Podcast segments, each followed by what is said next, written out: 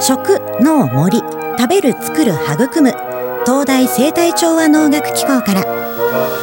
改めましてこんにちは直美です。田無駅から歩いて10分もかからないところに30ヘクタール以上の高地や森林が広がる東大生態調和農学機構。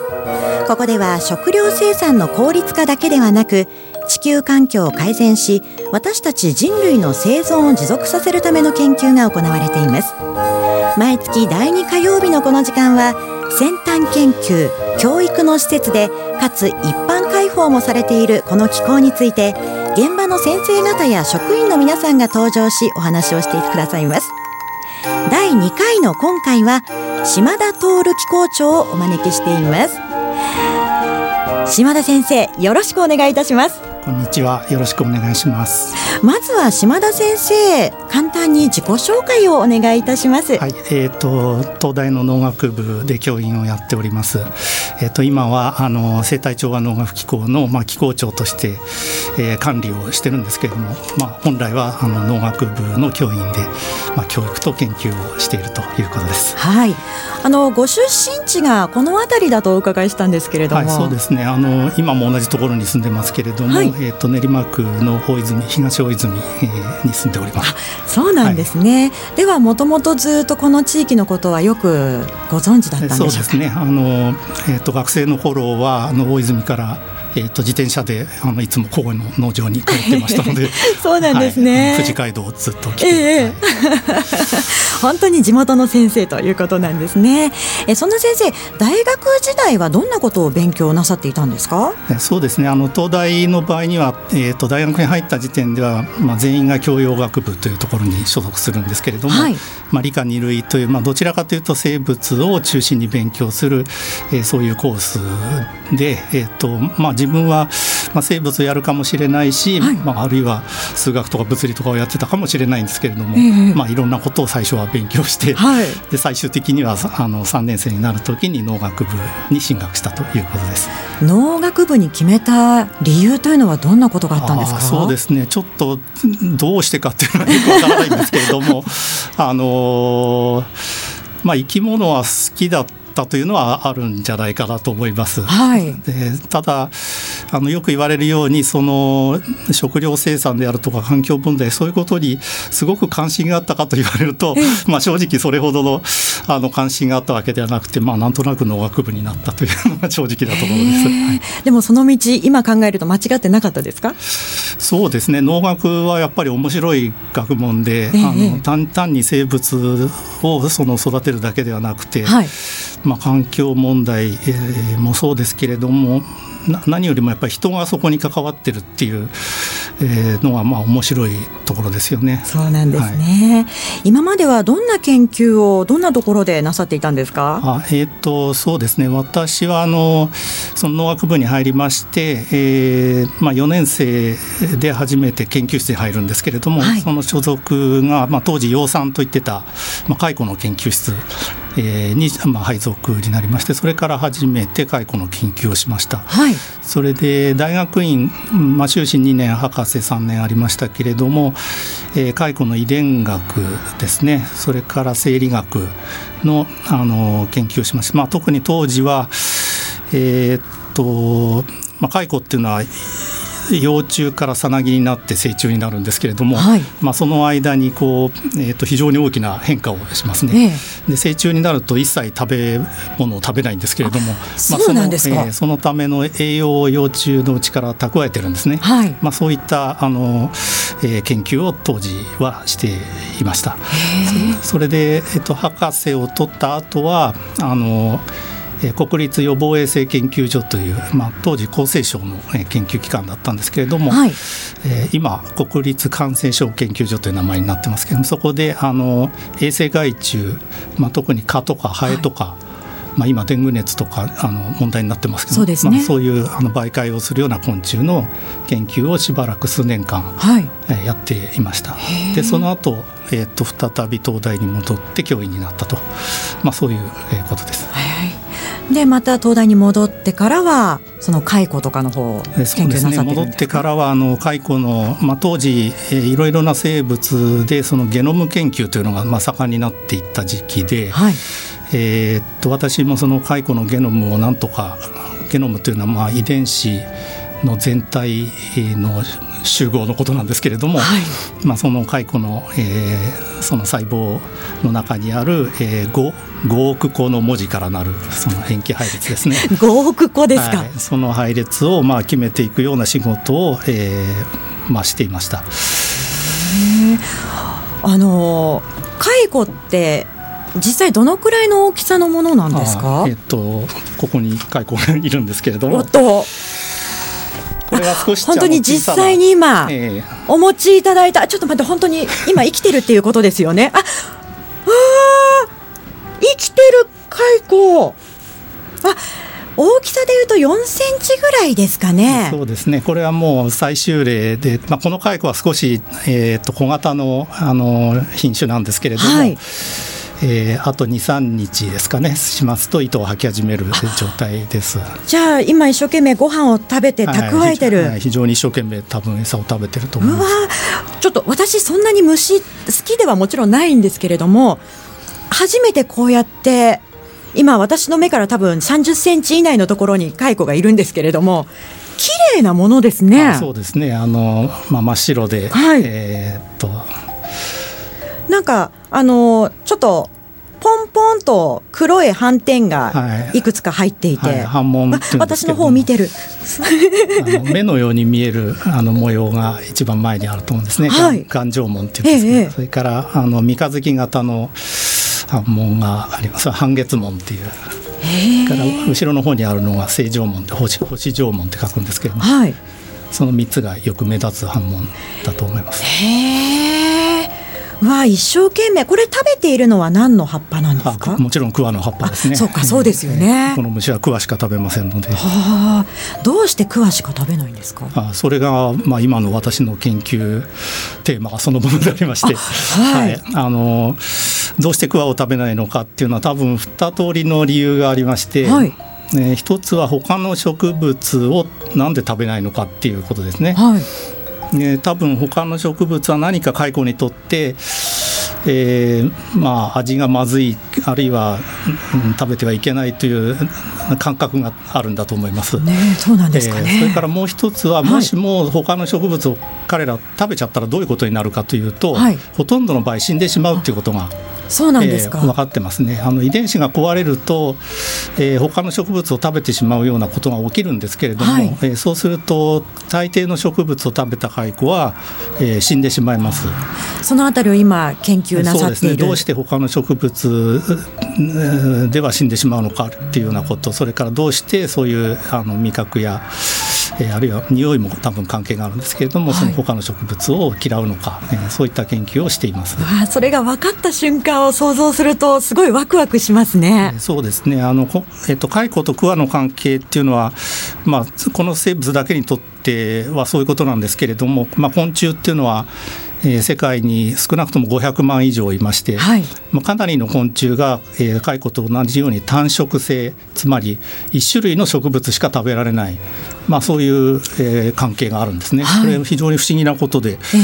そのどうしてその植物一つの植物しか食べられないのかっていうのは、うん、まあ、あの昆虫学全体の、まあ、重要な課題でもあるので、まあ、そのモデルだというふうに考えて研究しています。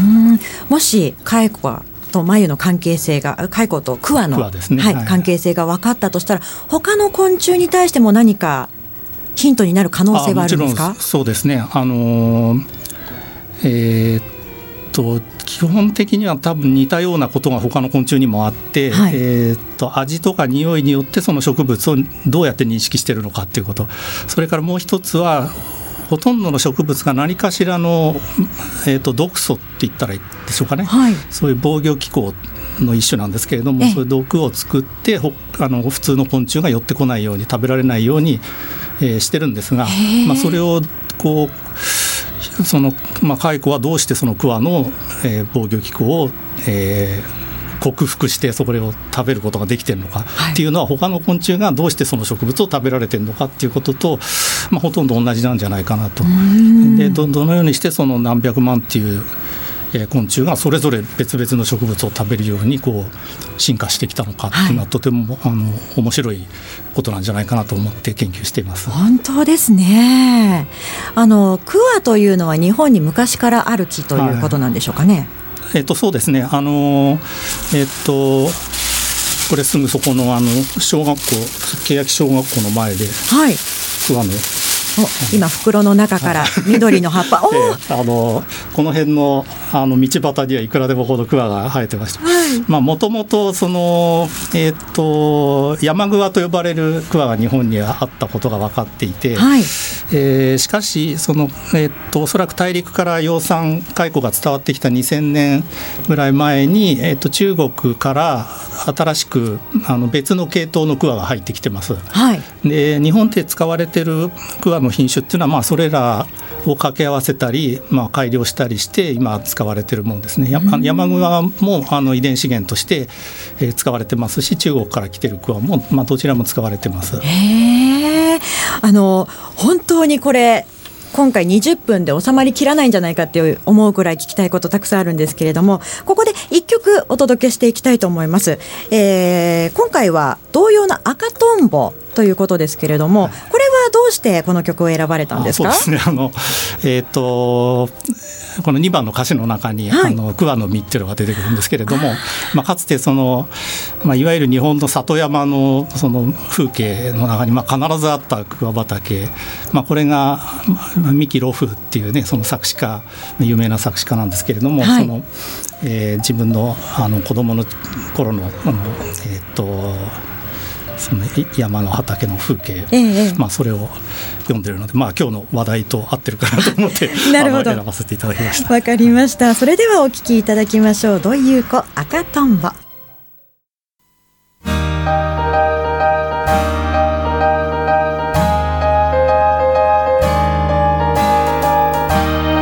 食農森。食べる作る育む。東大生態調和農学機構から今月は島田徹機構長をお迎えしていろいろとお話を伺っております。島田先生後半もよろしくお願いいたします。こちらこそよろしくお願いします。はい前半は蚕のお話をね伺ってまいりましたけれども先生蚕に関してどのあたりまで研究進んでいらっしゃるんですか？そうですね。あのー蚕の、まあ、さっきゲノムっていう話をしたんですけれども、はい、そのゲノムの上には、まあ、大体2万個ぐらいの遺伝子が遺伝子っていうのはまあ別々の機能を持ったある単位なんですけれども、はい、まあ、その2万個の遺伝子のまあ機能を何をやってるのかっていうことを明らかにしようと思ってるんですね。はい、でまあ、特に蚕のそのまあ、形質っていうんですけど蚕特有の性質ですね、はい、え一つはクワを、えー、食べる。クワ以外は食べないっていうこの、まあ、食性と言ってるんですけれどもその食べるあの特別な性質、えー、これがどのような遺伝子によって、えー、支配されてるかあというようなこと。それから、まあ、この蚕を見ていただくとこう、まあ、蚕ならではのこう形っていうのがありまして、はい、例えばさっき表面が白いとおっしゃいましたけどもこの幼虫がどうして白いのか、うん、この白いこれ尿酸という物質がこう皮膚にたまるから白いんですけれども、はい、まあ、これがあの遺伝子によって、えー、っとこうなってるんですね。遺伝子が壊れるとこの白い色素がなくなってしまって透明な蚕に透明になってしまうんですか？えー、そういったあのことは分かっていまして、まあ、今私たちはそういう、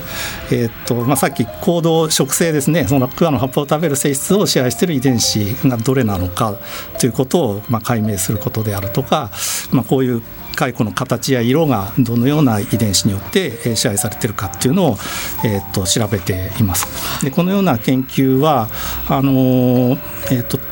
例えばこの尿酸をためる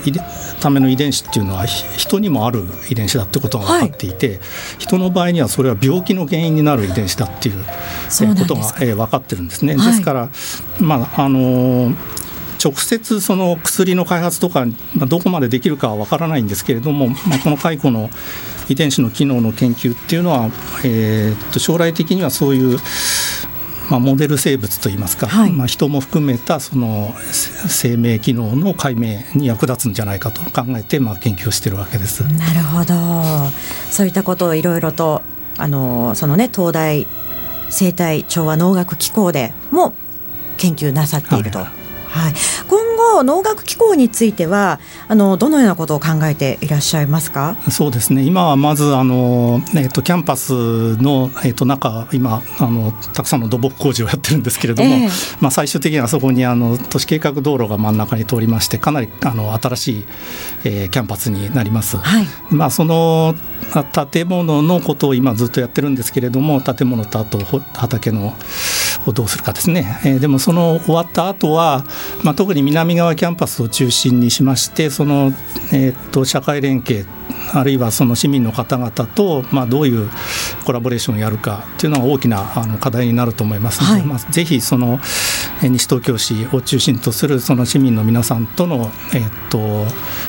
関係連携をまあ強めていきたいというふうに思ってます。まあ、できるだけまあ今関係している方もされてない方もまあいろんな声をかけていただくとあのありがたいと思っています。農学機構の中には本当にさまざまな、ね、昆虫ですとか、はい、植物ありますけれども、はい、そうですね、はい、あの今オープンサイエンスっていうのは、まあ、日本だけじゃなくて世界的な流れになってましてそういう市民の方々今もたくさんの人たちがあの来ていただいていろどんな昆虫があそこにいるかとかですねどんな植物があるかっていうのを調べてくださってますけれども私たちそのそういうことをすべて自分たちでできることはまずないので、まあ、ぜひあの一緒にあのフィールドの素晴らしさをこう解明していく そういったことをやっていけたらいいいいんじゃないかなと思ってます。例えば珍しい昆虫っていうとどんなもの、はい、普通の方もよく探せば見つけられるものありますか？そうですね。あの、えーと、クワガタの仲間とか、はい、えっ、とあれですよねあの蝶なんかもかなりあの珍しいものがそこ来てますから。えー、しまあ、私たちの桑畑ですとあのえーと、カミキリムシの仲間で結構珍しいものがいますね。えー、まあ、そういうあのあの市民の方たちももうすでに調べられてると思いますけれども まああのどういう時期にそういうのが発生してるかとかどういう場所にいるかっていう詳しい調査っていうのはまあこれからやらなきゃいけないことでして、フィールドが新しくなればまた何か変わっていくと思いますのでそうですね、えー、ぜひあの一緒にやっていけたらいいんじゃないかなと思ってます、はい、さあそれでは先生最後にですねリスナーの皆様にメッセージがあればお願いします。はい。えーと、これからあの、まあ、ちょっと今雨が多い時期になってしまってるんですけれども、はい、まあ、あのそのうち秋晴れの季節になりまして、まあ、あの気候のフィールドでは収穫の季節でもあるんですけれども、まあ、すごくあの暑くもなく寒くもないいい時期になりますから、まあ、ぜひ、えー、生態調和動画機構のあのフィールドにあの遊びに来ていただいて、まあ、いろんなものを見ていただいてその季節の移ろいっていうのを感じたりあるいは空の雲を見て楽しんでもらったりしていただくといいんじゃないかなと思ってます。島田先生今日はどうもありがとうございました。ありがとうございました